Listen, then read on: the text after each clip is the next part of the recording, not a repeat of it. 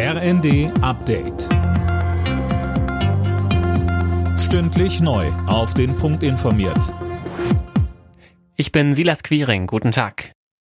Vor dem Hintergrund des Atomstreits in der Ampel starten die Grünen heute ihren Bundesparteitag. Gleich zum Auftakt soll es um die AKW-Laufzeiten gehen. Die Parteispitze ist dafür, zwei der drei AKWs in Deutschland noch bis zum Frühjahr am Netz zu lassen.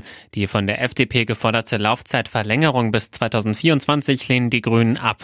Parteichef Nuripur sagte im ersten Im Übrigen brauchen AKWs auch Brennelemente. Brennelemente äh, sind aus Uran. Uran gibt es in Deutschland nicht. Das heißt, äh, nur die Erneuerbaren und nicht Atomkraft machen machen uns unabhängig von äh, beispielsweise Diktaturen wie Russland. Und deshalb werden wir das nicht mitmachen.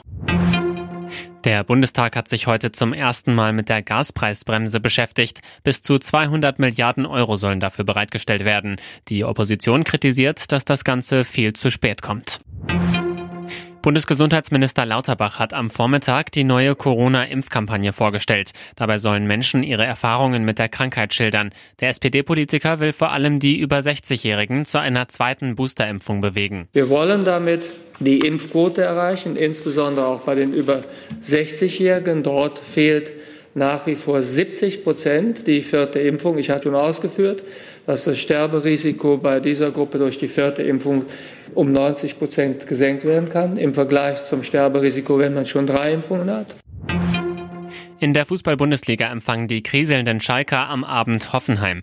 Der Aufsteiger hat die letzten drei Spiele verloren und steht aktuell auf dem Abstiegsrelegationsplatz.